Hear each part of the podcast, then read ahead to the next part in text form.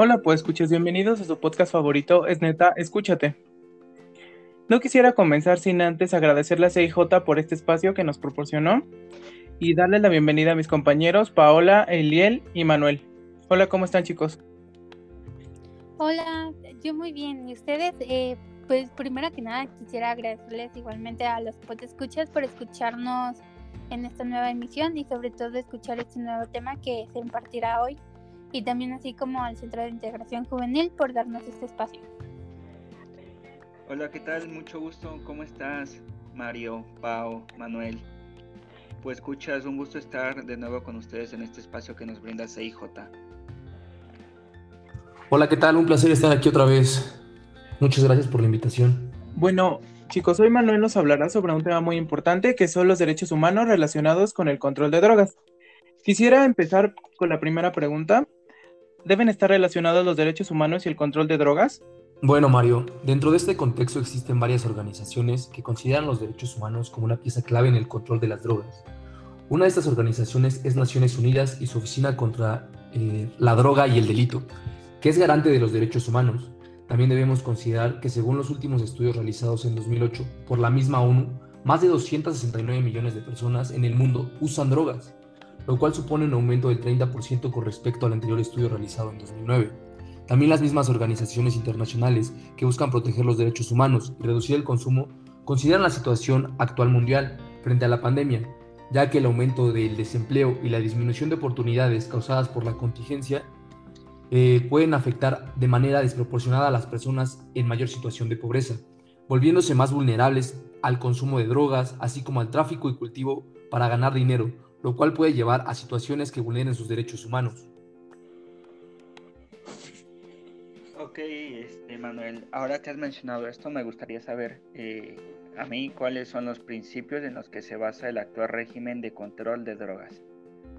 Ok, bueno, principalmente este régimen se basa en los principios de la ONU, que son los derechos humanos, la paz y la seguridad y el desarrollo, y en tres convenciones, la Convención Única de 1961 sobre estupefacientes, al igual que la Convención sobre Sustancias Psicotrópicas de 1971 y por último la Convención contra el Tráfico Ilícito de Estupefacientes y Sustancias Psicotrópicas de 1988. Y estos tres tratados eh, internacionales sobre drogas se complementan mutuamente. Por ejemplo, los dos primeros, el de 1961 y el de 1971, son los encargados de notificar las medidas de control aplicables en una escala internacional para así poder garantizar la disponibilidad y el control de sustancias psicotrópicas, o mejor conocido como drogas, eh, con fines médicos y científicos, ayudando también al control y distribución que se apegue a las disposiciones generales sobre el tráfico y el uso de drogas. También la Convención de 1961 se centra específicamente en drogas de origen vegetal, como el opio, la heroína, la coca, la cocaína y también el cannabis, clasificándolas en varias listas basándose en su nivel de nocividad. Por último, el convenio de 1988 reforzó de forma significativa la obligación de los países de aplicar sanciones penales para combatir todos los aspectos de la producción, la, la posesión y el tráfico ilícito de las drogas. Eh, bueno, y ya mencionado con lo anterior, eh, también me gustaría saber cómo se integran los derechos humanos en el régimen de control de droga a nivel internacional. Ok, Pau.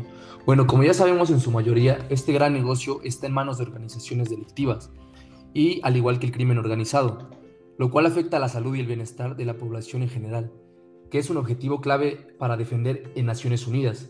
Y si estas iniciativas internacionales para controlar el uso y la producción de estas sustancias no son tratadas en tiempo y forma, suelen dar lugar a consecuencias más perjudiciales que las propias drogas, que llevan desde una adicción hasta enfermedades y trastornos como hepatitis, sida, depresión, psicosis, trastornos cardiovasculares y muchos más.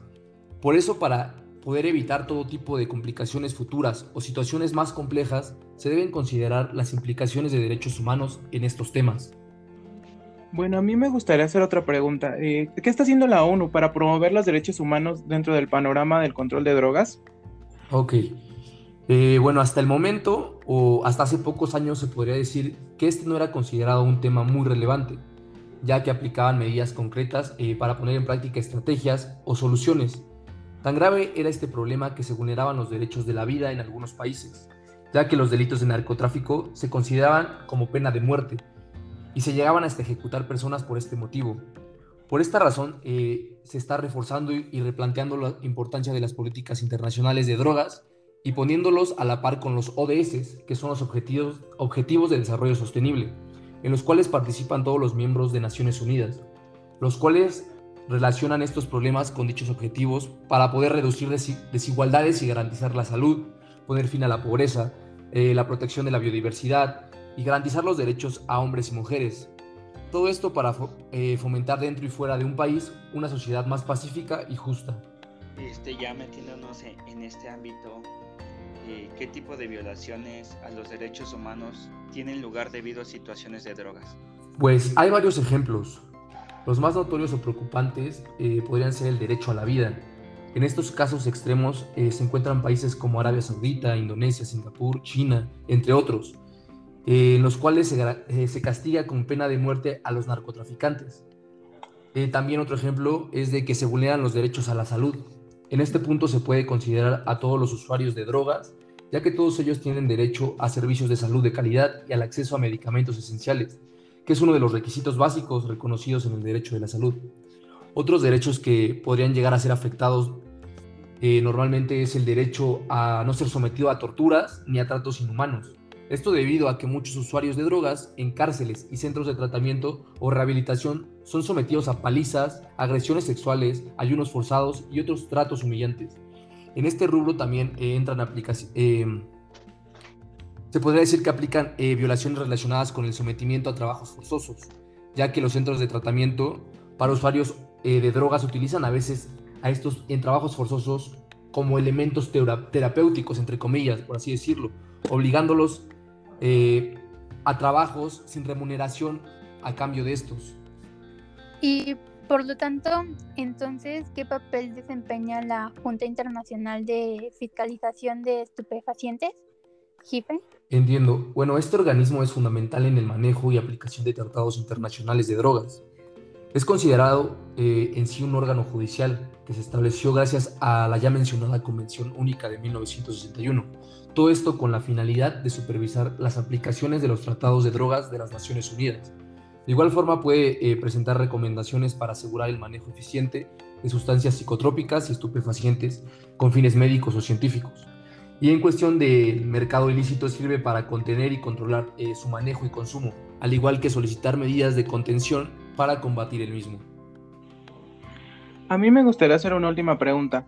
¿Qué deberían aplicar las naciones para lograr una integración de los derechos humanos en el control de las drogas? Ok, bueno, pues principalmente se deben identificar los puntos débiles dentro de las estrategias a nivel nacional eh, relacionadas con las materias de drogas, y modificar para garantizar una protección de derechos humanos en los usuarios, productores y hasta en los mismos narcotraficantes, para poder realizar los debidos procesos y aplicar las penas o sentencias justas. De igual forma, debe haber un, mayor involucramiento de los medios de comunicación, los cuales tienen un papel muy importante en la sociedad a la hora de sensibilizar sobre estas situaciones relacionadas con, los derechos humanos e influir en la opinión pública.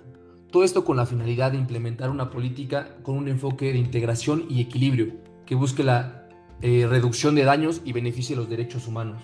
Bueno, eh, te agradecemos mucho Manuel por este tema tan importante. ¿Podrías concluir algo del tema, por favor? Sí, claro.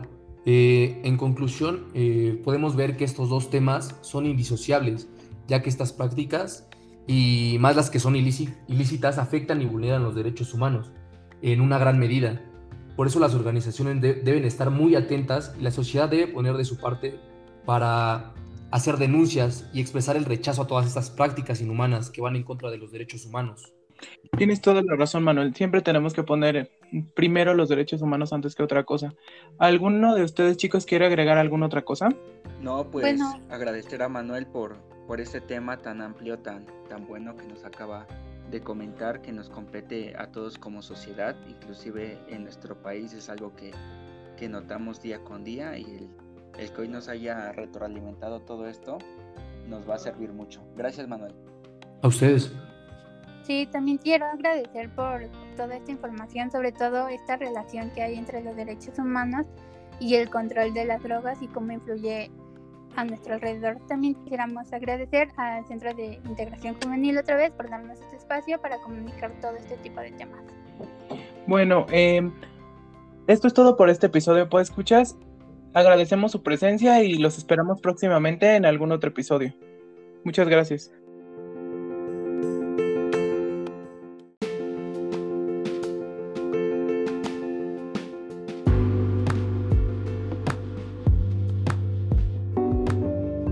Hola, pues escuchas. Los invito a que sigan escuchando los episodios de este su podcast favorito, Es Neta, Escúchate, en esta nueva temporada, en donde tratamos temas de interés como lo son prevención de las adicciones y el cuidado de la salud. También pueden encontrarnos en nuestras redes sociales como Ciberayuda en el blog, Coyoacán Juvenil en Facebook, Juntos nos cuidamos en TikTok y Diversión o Adicción en Instagram, donde pueden dejarnos sus comentarios y con gusto los responderemos.